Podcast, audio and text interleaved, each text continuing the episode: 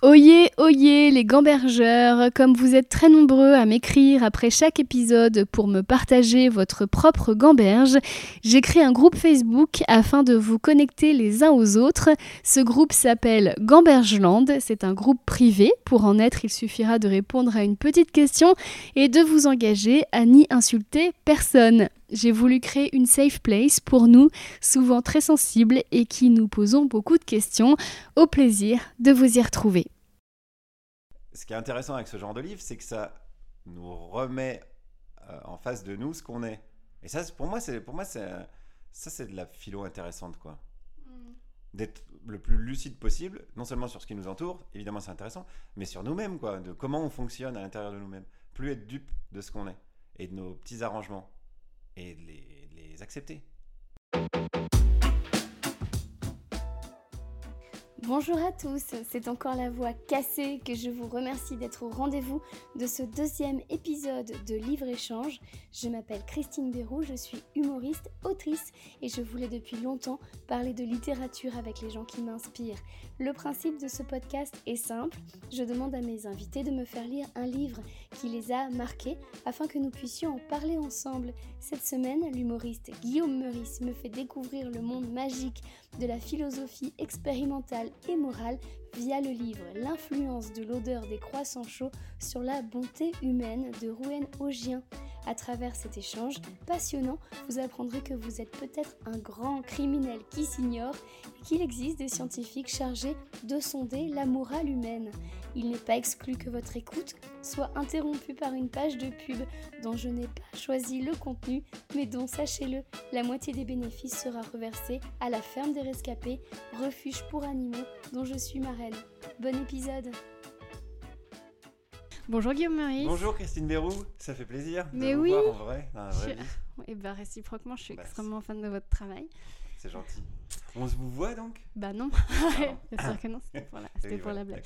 Euh, c'est rigolo, on est chez moi, Oui, c'est vrai. sur mon puzzle que je suis en train de faire. Je confirme, ce puzzle qui n'est pas beaucoup, beaucoup avancé. Non, parce que je suis un peu occupée, mais euh, Ouais. voilà. Et alors, parlons sans plus tarder. Alors déjà, je te présente peut-être Oui, bah. pour ceux qui ne te oui, connaissent pas. Alors, tu es humoriste, Ouais, auteur, ouais, ouais, ouais. euh, ouais. polémiste. Ah ouais, c'est. euh, J'en sais C'est rien. la première fois qu'on me dit ça. Je sais pas, j'essaie de trouver un Mais truc un c'est- peu euh, Ouais, c'est un métier ça. hein engagé.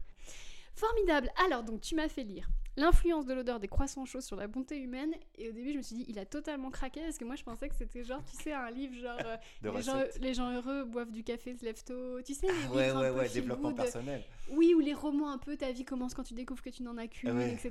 Et je me suis dit, mais il se fout de ma gueule ou quoi Pourquoi, pourquoi il fait ça Ouais. C'est ça. Et vraiment, je l'ai commandé chez mon libraire euh, Folie d'encre à Montreuil, qu'on embrasse. Euh, vraiment les yeux fermés.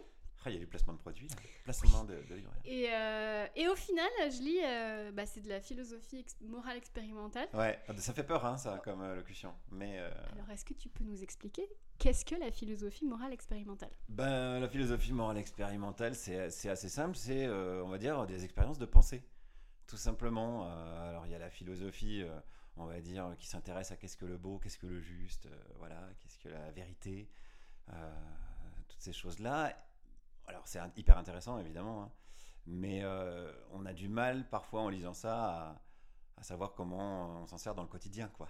Là, on est vraiment sur des expériences de pensée, des cas pratiques de euh, qu'est-ce qu'on ferait dans tel type de situation. Alors, dans ce livre-là, c'est vraiment des expériences poussées à l'extrême. Alors, on va en citer une, comme ça on aura directement, on saura de quoi on parle directement. Par exemple, on est sur un bateau qui va couler.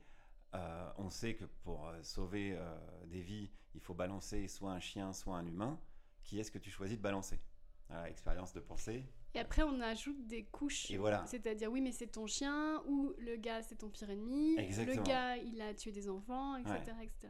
Et les, gens qui s'intéressent à la philosophie morale font vraiment des études euh, là-dessus, c'est-à-dire ils prennent un échantillon de personnes et ils leur demandent, et, souvent ce qui est intéressant c'est les pourcentages. Alors dans un cas de figure comme ça, bah, les gens instinctivement souvent ils disent euh, bah, le chien parce que j'ai plus d'empathie pour euh, un être humain, etc. Et si on leur dit alors le chien c'est un chien d'avalanche qui vient de sauver euh, 50 personnes, et euh, le- la- l'humain, c'est euh, un nazi, quoi, on va dire, pour aller directement. Alors, comme ça, on n'attend pas point Godwin au bout de 5 minutes, on est tranquille. Euh, là, ça change les pourcentages. Ah ouais, du coup, il y a des gens qui vont continuer à dire, bah non, c'est un humain. donc- Et donc, moi, ce qui me plaît là-dedans, c'est que ça nous met en permanence dans un état d'inconfort intellectuel. Et, et ça, c'est fascinant, quoi. C'est assez euh, inédit dans la vie. On a tous un peu, on se trimballe nos petites certitudes, euh, euh, nos petits a priori, on sait à peu près quelle, quelle morale on a, quelles sont nos valeurs, on va dire. Et là, ça chamboule quand même pas mal de trucs dans notre tête. Et en plus de ça, j'aime bien le style. Le style n'est pas pompeux et il est très accessible. Donc voilà pourquoi je choisis ce, ce livre. Et surtout que repousser les gens dans leur retranchement d'inconfort émotionnel, c'est pas du tout ce que tu fais avec tes micro-trottoirs. voilà, oui, il y a un lien, il y a un lien, bien sûr. Ouais. Oui, oui, j'aime ça, aller choper les contradictions. Euh, souvent, j'ai remarqué, en fait, c'est, ça se réduit pas à ça tout le temps, mais il y a souvent un rapport cause-conséquence qui est niqué dans notre manière de raisonner. Je m'inclus dedans parce que oui, je vais interroger les gens, c'est moi qui ai le micro, c'est moi qui pose les questions et je fais le montage. Donc, évidemment, euh, c'est déséquilibré. Mais on a quand même vachement tendance à évidemment avoir des préjugés et à dire euh, il y a eu ça et puis il y a eu ça. C'est équivalent à il y a eu ça donc il y a eu ça. Exemple, euh, l'hydroxychloroquine. si, pas, tu veux recevoir beaucoup de mails d'insultes ou des comme ça, dis-moi à peu près où J'ai l'habitude, tu sais, moi aussi je fais des chroniques, t'inquiète pas. Bon, voilà, donc c'est vrai que voilà, tu es au point là-dessus. Donc voilà, donc je suis tombé malade, j'ai pris tel type de truc, j'ai guéri trois jours après assez rapidement dans notre tête, le lien se fait. Donc, voilà, j'ai pris ce médicament, donc j'ai guéri. Et ce qui marchait aussi pour, euh, j'ai mis des chaussettes vertes. Mais les gens font plus le lien évidemment avec un truc qu'ils ont bouffé. Bah, sachant que l'effet placebo c'est 30% je crois. Ouais c'est ça, ouais. Donc il y, a des rapports cause-conséquences qui, qui sont vraiment euh, niqués en fait. Notre cerveau il n'est pas tellement fait pour, euh, pour raisonner, il est fait pour survivre, pour se démerder.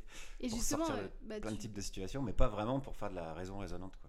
Et, pourtant, euh, parce que là, en fait, quand j'ai commencé à lire le bouquin, je me suis dit, ça va, j'ai assez de problèmes comme ça. je vais pas en plus résoudre des problèmes qui n'existent pas. Ouais, c'est ça, ouais. Mais en réalité, force est de constater que euh, ces, euh, ces, expériences, elles sont présentes partout, ne serait-ce qu'en ce moment, avec la grande question doit-on prendre en priorité les personnes non vaccinées mm. aux urgences plutôt qu'un accidenté de la route? Exactement. Et, en fait, ça nous rend fous donc, il n'y a mm. qu'à voir les médias parce qu'on n'est pas du tout euh, équipé euh, pour euh, accueillir ce genre de questions. Mm. Oui, et je suis d'accord. J'avais pas de questions, mais en fait, j'attendais que tu rebondisses avec un truc pertinent. mais même, c'est. non, mais c'est tout le temps, c'est même tous les jours qu'on a des cas de, de, des cas pratiques de philosophie morale expérimentale. On ne fait que ça, en fait. On ne fait que de la philosophie morale expérimentale. Il y a deux branches qui se dessinent il y a le conséquentialisme et le déontologisme. Ah, on commence à attaquer les, grands mots. Euh, bah, c'est assez simple. Par exemple, si on prend un cas perso, euh, nous, euh, voilà, on, travaille dans les médias. Il y a des gens, des collègues à nous, des amis, des camarades qui disent Moi, je pourrais travailler dans n'importe quel média du moment qu'on me laisse dire ce que je veux. Voilà, ça, c'est leur valeur, on va dire, c'est leur échelle morale.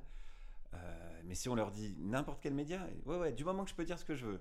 Ok, si c'est un média d'extrême droite, là, quand les gens commencent à dire, ah ouais, bon, là, peut-être.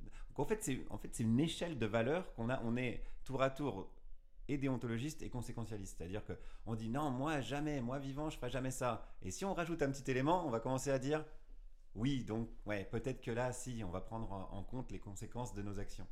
Donc ça, c'est hyper intéressant et on peut le voir vraiment partout euh, autour de nous. Euh, et on peut tester ça chez les gens au réveillon, là, qui est passé. C'est dommage. Mais euh, quand quelqu'un va dire non, moi, je ferai jamais ça de ma vie, lui mettre le doute, quoi, des petites conditions de ah oui, mais si ça se passait comme ça et s'amuser à voir jusqu'où il peut aller, quoi. Bah, l'exemple, l'exemple parfait dans le livre, c'est l'expérience de l'enfant noyé moi, je suis tombée dans le piège. C'est-à-dire que tu vois quelqu'un, tu vois un enfant se noyer dans la Seine devant toi, bah t'y vas, forcément.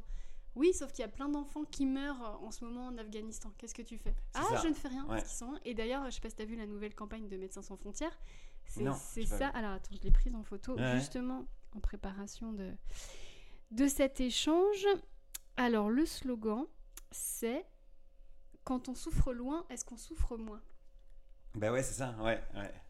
Ouais. Et je me suis dit, bah. Mais ça, ça nous questionne, quoi. Tu vois. Tous les jours. Bah, Je saute dans la scène pour euh, sauver l'enfant, mais par contre, j'ai jamais rien donné aux enfants en Afghanistan. Et je suis persuadée d'être une très belle personne. mais ça veut pas dire que tu es une mauvaise personne. Ça veut dire qu'on fait tous comme on peut. Ça fait. Voilà, c'est vraiment ça. Là. Y a... Ce qu'il faut comprendre, c'est qu'il n'y a pas de. Justement, c'est de la morale, mais pas, c'est pas de la morale moralisante. C'est-à-dire, il n'y a pas de bien ou de mal. C'est juste être le plus lucide possible sur nous-mêmes. Qu'est-ce qu'on est capable d'accepter et pourquoi on l'accepte. C'est juste ça. Ça, c'est hyper éclairant, je trouve. Même pour, la, pour reprendre notre exemple de tout à l'heure, de qu'est-ce qu'on accepte. Euh, pareil, tu as des gens qui disent euh, Moi, ça me dérange pas de faire de la pub. Euh, voilà, ça fait partie de notre boulot de comédien de faire de la pub. dit, bah ouais, bah si c'est de la pub pour des mines antipersonnelles. Ah bah non, là non. Donc c'est pas, pas tellement, en fait, c'est pas le principe de faire de la pub. En fait, t'en as des principes quand même, quoi tu as quand même des contradictions, tu as quand même des choses sur lesquelles tu vas t'arranger avec tes principes. Et c'est normal. Et c'est pas, ça fait pas de toi une mauvaise personne. C'est, on est tous comme ça. Et, j'en reviens à tes micro-trottoirs, c'est-à-dire qu'à chaque fois que tu tends le micro à quelqu'un, ce quelqu'un est persuadé d'être une belle personne. Et en fait. Mais il est, hein. Enfin, je veux pas faire. oui, mais euh, alors tu vas euh, poser des questions et la personne, c'est assez marrant de voir les pirouettes et les, et, les, les, cascades mm. verbales qui sont faites justement pour euh, rester dans sa, dans sa, dans sa petite zone de confort. le cerveau, il déteste l'incohérence. Le cerveau, on appelle ça la dissonance cognitive, mais il déteste la dissonance cognitive. Donc, il va toujours chercher des explications pour être, euh, pour être le plus rationnel ou le plus cohérent. En tout cas, avoir l'impression d'être le plus rationnel ou le plus cohérent possible. Bah, nous, on connaît bien ça. Euh, dans le, dans le domaine du végétarisme. ah, on en a eu des débats, on en a eu des discussions avec toujours les mêmes arguments qui reviennent. Euh, oui, mais moi, c'est pas pareil, j'ai mon petit boucher. Oui, mais moi. Donc, on va toujours s'arranger. Mais la carotte, c'est humain. Voilà, toujours les mêmes trucs. Mais c'est humain. Ce qui est intéressant avec ce genre de livre, c'est que ça nous remet euh, en face de nous ce qu'on est. Et ça, pour moi, c'est pour moi, ça, c'est de la philo intéressante, quoi. Mm. D'être le plus lucide possible, non seulement sur ce qui nous entoure, évidemment c'est intéressant, mais sur nous-mêmes, quoi, de comment on fonctionne à l'intérieur de nous-mêmes. Plus être dupe de ce qu'on est et de nos petits arrangements et de les, accepter. Et est-ce que ça expliquerait pas aussi un peu le chaos qui règne? Euh, Toi aussi, tu as vu cette vidéo où on voit des gens hurler, des anti-vaccins hurler sur un journaliste euh, Ouais, J'ai le sentiment aussi que notre époque veut ça parce que les, les échelles de valeur sont en train de changer. C'est-à-dire, euh, une vie animale vaut plus qu'il euh, il y a 20 ans, tu vois, ou maintenant il faut tenir compte de la planète, etc. Et que les repères ont changé. Et, je pense que cette, cette, génération un peu de, de boomers, c'est celle qui perd le plus, hein. c'est celle qui ah, doit faire le plus de mise à jour. Mm. Et certains n'y arrivent pas, et, c'est vecteur d'un certain chaos. Oui, ça me fait penser, moi, toujours à une bête blessée au fond d'un fossé qui est en train de crever, et du coup qui hurle. Et donc on l'entend hurler sur CNews, sur LCI, à longueur d'édito dans le Figaro. C'est pour moi c'est les cris d'un monde qui est en train de crever et, tant mieux. Mais après c'est hyper dangereux une bête qui est en train de crever, ça peut toujours te mettre des coups de patte. Donc euh, donc faut rester vigilant et ça peut encore faire des dégâts. Mais moi je suis plutôt optimiste. Mais pas BA, mais je me dis oui, oui, je, vois bien ce que ces gens-là, comme tu disais, ont à perdre, sont en train de perdre, ou en tout cas ont l'impression de perdre. Parce que en règle générale, tu jamais. Euh, vraiment perdu si tu vis dans un monde plus juste. Donc euh, c'est juste que là, ils perdent les petits privilèges euh, qu'ils avaient. Et encore, hein, c'est c'est long quand même, c'est très très long. Après, sur la question, euh, ton, ton, début de questionnement sur l'époque, je sais pas ça, si l'époque est plus ou moins hystérique ou hystérisée qu'avant, je sais, je, saurais pas dire. Tu vois, on dit beaucoup les réseaux sociaux, nous qui travaillons dans les médias, évidemment, on reçoit des menaces, des trucs sur Twitter, sur Facebook. Mais avant, il recevait du courrier. Il y avait des sacs de courrier quand Jean-Yann il raconte des trucs qu'il recevait, deux jours après. Donc ça, ça, ça n'a pas changé, quoi. L'être humain, il change pas si vite que ça. Bon, sauf qu'avant, c'était oh, Jacqueline, passe-moi le, passe-moi le, papier à lettres et l'enveloppe. tu vas voir, je vais gueuler. Et aujourd'hui, bah oui, c'est Sanglier 72 qui va mettre sur Twitter euh, meurt, quoi. Ça va plus vite. le, cadre euh, technologique a, a, changé, a évolué, ça c'est évident. Mais je ne crois pas que l'humain ait changé. Et d'ailleurs, c'est un des problèmes, ça. Le cadre euh, technologique change beaucoup plus vite que l'humain. Donc, pour s'adapter, c'est compliqué. Mais ce serait un autre. C'est ça. C'est un, autre livre. Il y en, a des livres là-dessus. Et en termes de, justement, pour revenir à la philosophie morale expérimentale, je serais curieuse de voir ce fameux gars qui écrit Meur, qui m'écrit régulièrement, qui doit écrire aussi, je pense. je, je, me demande, euh, lui, quand on l'interroge sur ses valeurs morales, euh, il est persuadé aussi d'être une belle personne, tu vois. Et de lui dire après, mais regardez, vous avez écrit Meur à 17 humoristes la semaine dernière. et, non, mais il est convaincu, je pense. Enfin, je, on va pas parler à sa place. Si. euh, si, parlons à sa place. Non, mais je pense qu'il est convaincu de faire quelque chose de bien ou de pas grave. Ou d'ailleurs, ils se défendent comme ça au tribunal. Ils disent bah, oh, c'était un jeu, c'est les réseaux sociaux, c'est comme ça. Oui, c'est violent, mais c'est pas, ça porte pas à conséquences. Je pense qu'ils voient pas les conséquences. Ils font moins les malins. Euh, euh, devant un tribunal, mais ils font moins les malins même dans la vraie vie. C'est quand même hyper rare qu'on se trimballe dans la rue et que des gens viennent nous voir en disant meurs avec deux fautes d'orthographe. pardon, ça c'est dur. Ça c'était un. C'est du racisme social. Un petit peu. Euh, donc, euh, donc oui, oui, ça, ça- évidemment, c'est, ça, ch- oui, ça change un peu la donne, oui, c'est sûr. ouais. Le livre parle aussi d'une expérience qui est très connue, qui est l'expérience de Milgram. Ouais, elle est pas mal remise en question cette expérience, mais euh, Est-ce que tu veux expliquer l'expérience de Milgram bah, l'expérience de Milgram, c'est très simple. On met. attends. Non, vas-y, je crois qu'il l'explique. euh, Attends, on va la retrouver là-dedans. En fait, Je crois qu'il explique bien et rapidement. on dit à des gens de, de, de, donner des décharges électriques à des gens qui sont en fait des comédiens qui font Oui. de souffrir. Voilà, et ça. en ouais. fait, euh, les gens continuent de, de donner des décharges électriques alors que les gens hurlent de douleur. Ouais, il y a une figure d'autorité qui est souvent une blouse. euh, qui ça. se fait passer pour un médecin et qui dit voilà, si la personne répond mal aux questions, vous appuyez sur ce bouton-là. Et on entend petit à petit hurler la personne au fur et à mesure que l'intensité de la décharge euh, évolue. Mais c'est une expérience qui a été un peu remise en question en sciences sociales. D'ailleurs, il le dit un peu dans le bouquin euh, Ruben Ogien, euh, parce que le protocole est un peu euh, biaisé dans le sens où oui, euh, il y a une figure d'autorité qui te donne des ordres, donc tu as plutôt quand même tendance à faire confiance à la personne qui est là. Euh, ils te disent que c'est une expérience qui a déjà été faite. euh, donc tu te dis, toi, en tant qu'expérimentateur ou cobaye, on va dire, euh, bon, bah, t'es en confiance, quoi. Donc il y a déjà, elle est déjà un, un petit peu biaisée. Et le dernier truc pourquoi elle est remise en question, c'est pour des raisons éthiques. C'est qu'à la fin, quand tu n'étais pas au courant, évidemment, de ce que tu faisais et qu'on te dit, bah là, euh, si c'était la vraie vie, t'aurais tué le mec. Hmm. Bah après, quand même, tu rentres chez toi avec ça. Tu dis oui, d'accord. euh, moi, j'étais juste venu passer un bon moment parce que j'ai vu une petite annonce qui disait euh, nous, on fait de la philo expérimentale. euh, venez. Et donc, elle est un peu, elle est un peu remise en question. Mais oui, elle, elle était faite à la base pour euh, un peu prouver la banalité du mal ou ces choses-là, la, part de mal qu'on a en nous. Mais elle marche, elle marche plus tellement. Mais il y en a d'autres qui sont, qui sont vraiment intéressantes, dans le- qui sont plus intéressantes, je trouve, dans le bouquin, et qui sont vraiment des expériences de pensée pure, quoi.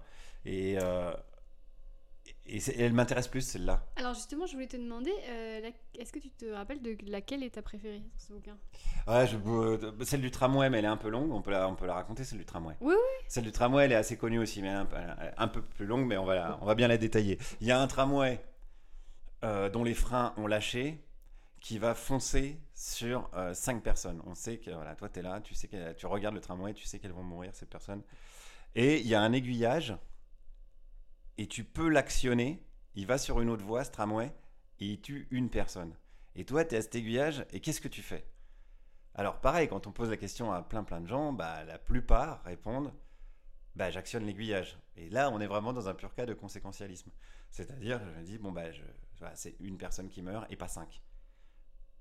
Et il y a quelques personnes qui disent, bah non, euh, avec des justifications diverses, genre c'est le destin, euh, je n'ai pas à intervenir moi dans cette histoire, euh, voilà, et qui décident de ne pas intervenir, donc de tuer euh, cinq personnes. Alors après, l'expérience euh, continue avec un même cas, un tramway dont les freins ont lâché, toujours cinq personnes qui vont mourir si on n'agit pas, et on est euh, à côté d'une personne euh, corpulente.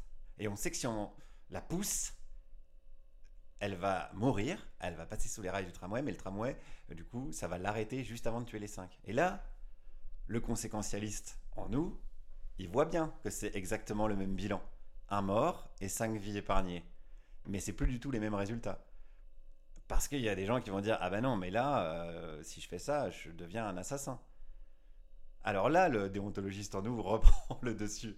Et je trouve ça hyper intéressant parce qu'on peut encore aller plus loin. Les gens qui disent Ben non, je le pousse, je reste sur euh, ma position conséquentialiste, il y a un mort et voilà, et j'épargne cinq vies. Alors on peut se dire Qu'est-ce qui les empêche d'aller tuer un mec qui fait un jogging qui a euh, prétendument, on va dire, des organes sains, des poumons, euh, un cœur, un foie, euh, des reins en état de marche, pour qu'ils soient greffés sur des gens qui sont en attente et qui survivent. Puisque le bilan comptable, il, va être le même. Un mort et cinq vies épargnées. Et ça, c'est pour moi, cette expérience-là, elle est super intéressante parce qu'elle elle nous met dans un inconfort moral au niveau de nos valeurs et ça, et rend dingue. Et encore une fois, il n'y a pas de bonne. euh, L'idée, c'est pas de distribuer des bons points, quoi. Mais c'est pas ce que dit l'ego. L'ego, il veut avoir raison. L'ego, il, veut que. Tu vois, moi, j'ai lu le bouquin, là, je suis en train de t'écouter, et je me dis non, moi, Christine Bérou, j'ai la réponse. Moi, je ferais mieux que les autres. Eh moi, je serais différente. mais non. Et, même les pourcentages changent en fonction de si on pousse la personne ou si genre on est sur un pont avec une petite trappe et on a juste à actionner une trappe et la personne euh, tombe sur la voie. Et là, les, résultats sont déjà pas les mêmes si on n'a plus le contact physique. Il y avait aussi une version où euh, le gars c'est ton pire ennemi. Voilà, et après, on peut tout imaginer. Voilà, c'est des enfants qui sont sur les voies, euh, le gars est ton pire ennemi. Euh, ouais. Il y a même des gens qui ont dit que cette expérience elle était un peu grossophobe, ce qui n'est pas faux. Alors, elle a été remplacée par. un... bah ouais, alors elle a été remplacée par un mec en armure. ça un peu plus d'imagination, bah, ça peut plus farfelu, mais ça marche quand même. Ces débats-là, on les a tout le temps dans notre, notre cerveau, en permanence, dans cet inconfort-là. Bon, on s'en rend pas forcément compte. Mais, c'est un peu ça qui rend fou. Et ça rend fou parce que souvent, on va chercher euh, l'idéal qui est en nous, quoi. Alors je pense qu'il faut arriver à lâcher l'affaire avec ça et se dire bon bah on fait comme on peut quoi. Aussi l'expérience avec le, chirurgien qui est un peu basé sur le même principe. Euh, si tu es chirurgien, tu fais une, une erreur euh, médicale et euh, non alors pardon je reprends. donc tu es chirurgien, il y a quelqu'un qui va mourir. Est-ce que tu tues donc les fameuses 5 personnes Attends, non, c'est l'inverse. On peut pas tromper une fois, mille Ouais, ouais, c'est ça, on est vraiment là-dedans. Attends, parce que du coup, je me suis embrouillé avec mon tramway. Ouais, je reprends. Donc, des chirurgiens. Donc, on reprend un peu le même principe. Euh, il y a les gens, ils vont crever. On peut, euh, les, on peut tuer une personne pour en sauver cinq, pour prendre les organes, etc. etc. Et même principe. Donc, là, le chirurgien va dire bah, c'est compliqué quand même d'assumer de tuer quelqu'un qui est potentiellement en bonne santé pour en sauver cinq. Mais si le chirurgien a fait une erreur et merde, euh, les, les, personne va mourir quoi. Les personnes vont mourir. J'en ai, j'en ai, euh, j'ai foutu un produit quoi. Il y en a un, son cœur s'est arrêté. Il y en a un, ça lui a flingué les reins. il y en a un. Alors, est-ce que je vais buter un mec? Parce que dans ce cas-là, bah, ça sera quand même une erreur qu'il aura fait, mais il en aura buté qu'un au lieu de cinq.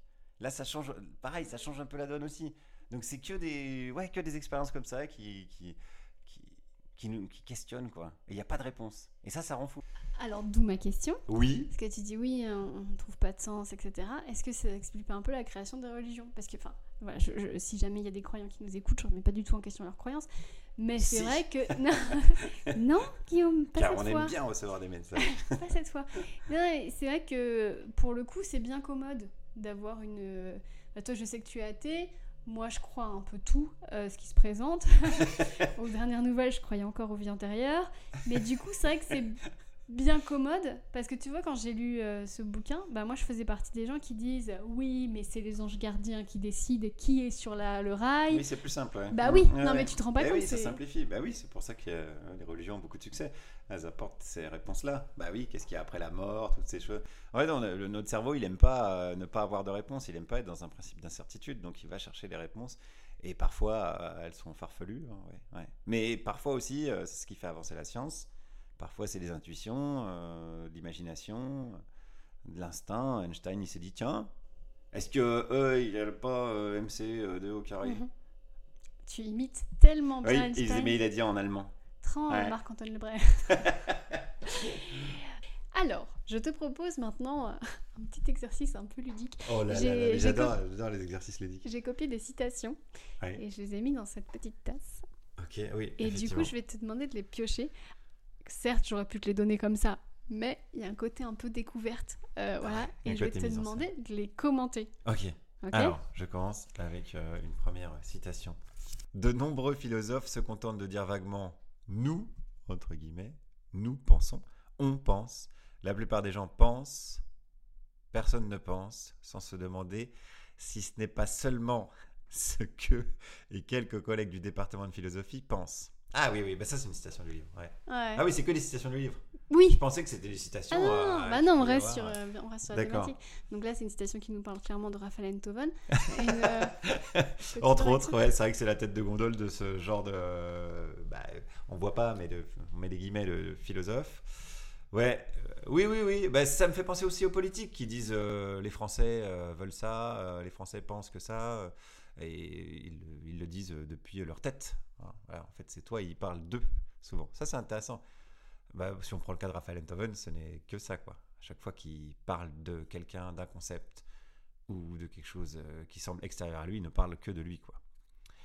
Euh, donc effectivement, euh, c'est pourquoi il faut faire de la philosophie expérimentale. C'est pourquoi il faut aller voir des gens, il faut questionner les gens, les mettre dans des situations. Faire des micro-trottoirs. Faire des micro-trottoirs et se mettre soi-même, un peu plus dur, c'est vrai, dans des situations inconfortables.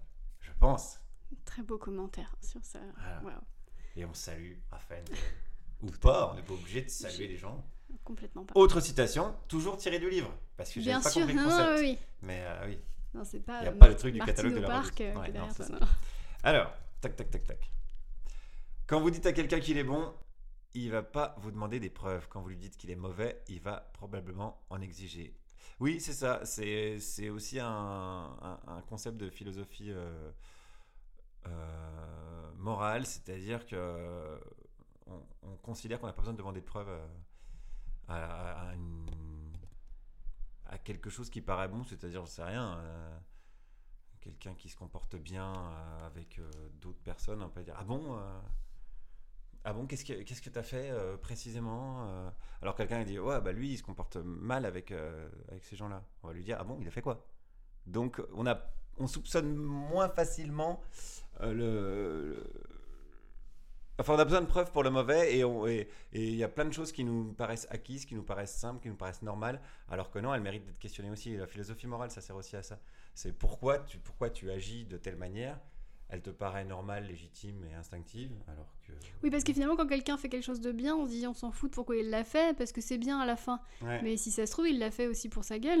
C'est ça. Oui, bah c'est euh, par exemple l'équivalent de si on donne une pièce à un SDF, euh, c'est un petit peu un échange entre je te donne de l'argent pour que tu t'achètes un sandwich et moi je gagne de l'estime de moi-même. Pour la fille avec qui je suis en train de faire un rencard par ça peut, ouais, ça peut. Il y a aussi pas mal cette question-là quand on fait des enfants. Pourquoi on fait des enfants C'est une question d'ailleurs qui a assez peu intéressé les philosophes, euh, les anciens, les Grecs et tout. Enfin, c'est une question, ils passent un peu à travers hein, quand même. Mm. Il y en a qui s'y intéressent, mais c'est pas. Euh, alors que quand même, c'est un peu important dans une vie humaine et dans l'histoire de l'humanité, le principe de faire des enfants. Hmm.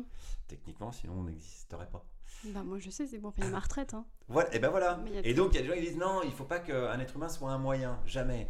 Alors euh, ils vont dire, ça faisait peut-être partie des citations, mais euh, ils vont dire on fait pas un enfant euh, pour quelque chose. Alors précisément, on fait toujours un enfant pour quelque chose. Bah sinon ça sert à rien. Bah, sinon ça sert à rien. Alors des fois on peut considérer que c'est des bonnes ou des mauvaises raisons, les allocs, avoir du bonheur personnel, de l'amour sauver un couple.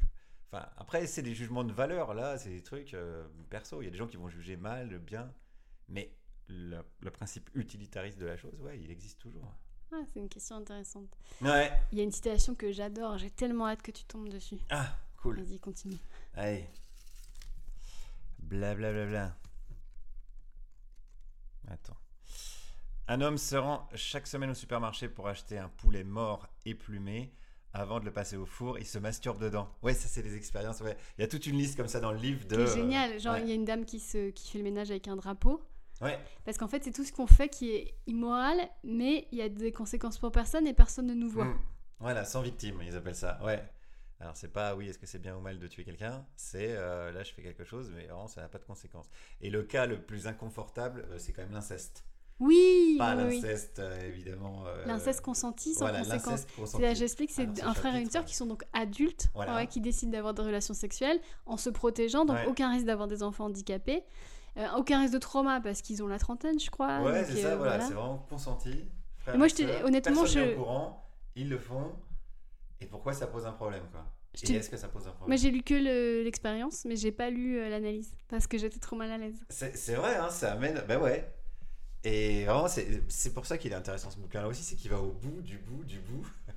Et ça te met vraiment, ouais, ça te met mal à l'aise, ouais. Et là, c'est pareil, donc, ouais, il y a. Euh, est-ce qu'on peut euh, prendre un drapeau français euh, pour récurer les chiottes?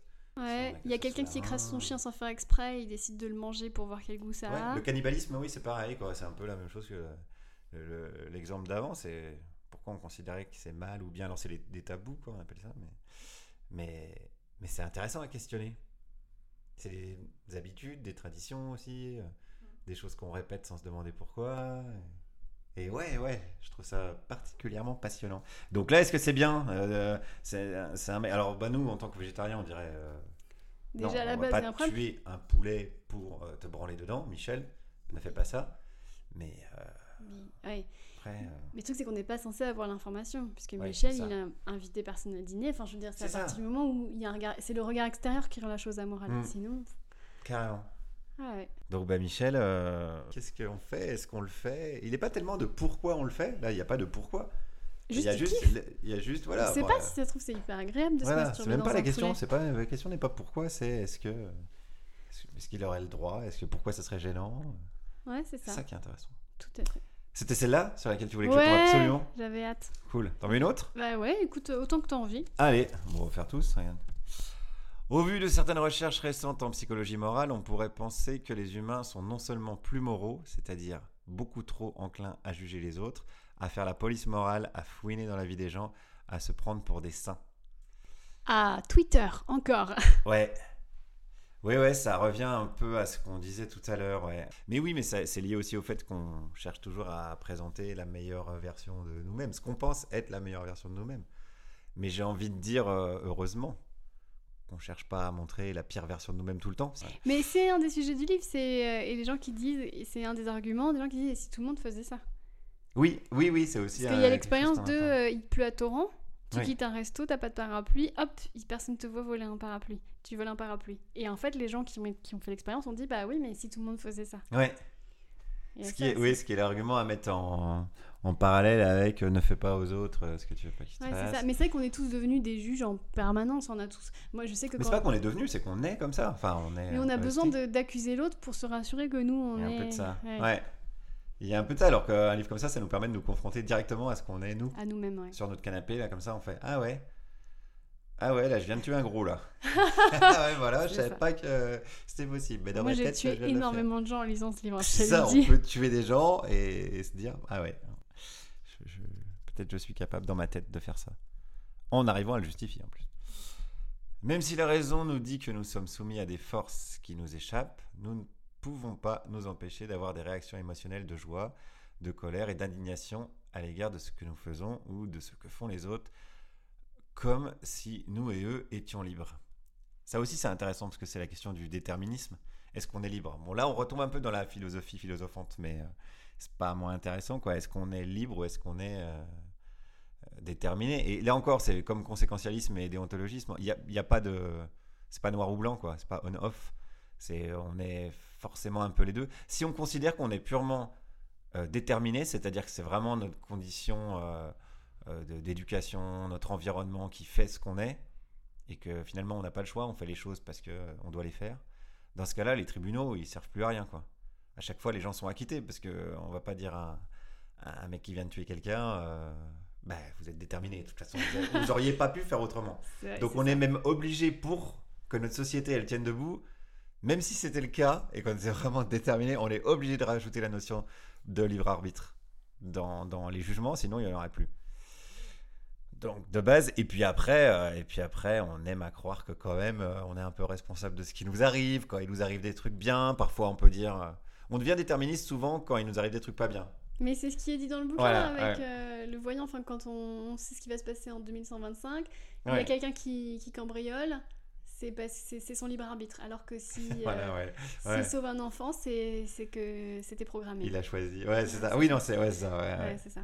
Il y a une expérience qui est marrante, je fais une petite digression, je sais pas si tu garderas, mais il y a une expérience qui est vraiment marrante sur euh, si on dit aux gens qui ont une vie un peu pourrie, on leur dit ben, on peut vous brancher là sur une machine? Oui. Et genre pendant deux ans. C'est la machine expérience. Ouais, la machine expérience. Pendant deux ans ou X années, quoi. Vous vivez euh, la vie que vous voulez, rêvez, vous entrez ça dans la machine, tac tac, vous inquiétez pas, c'est programmé. Vous aurez vraiment, vraiment l'impression que c'est votre vie. Enfin voilà, ce sera les mêmes sensations, exactement la même chose, mais euh, ça sera une machine. Et souvent, les gens, en tout cas dans les statistiques, disent euh, Bah non, enfin moi je veux euh, la réalité, ce que je vis, tant pis si j'en chie, mais au moins je sais que c'est vrai, qu'on n'est pas en train de me mentir. Donc ok, pourquoi pas Et l'expérience devient vraiment intéressante quand on dit à ces gens Mais imaginez que là, là on est en train de vous mentir, là vous êtes dans une machine. Est-ce que vous acceptez de sortir de cette machine? On vous dit désolé, mais on, vous a branché, on a fait une expérience, ça a foiré. alors Alors là, ça change la donne. En plus, on peut rajouter encore pour pimenter l'expérience. Dans la vraie vie, vous êtes en prison. Voilà. Ou dans la vraie vie, vous êtes milliardaire. Voilà. Il y a quand même des gens qui retournent dans la prison.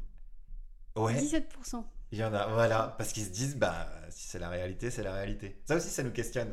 C'est intéressant sur la perception qu'on a des choses et de la réalité. Qu'est-ce que la réalité? C'est ouais, c'est fou, c'est sans fin. Je vous avais dit que c'est un bouquin passionnant. ouais. Et alors la dernière?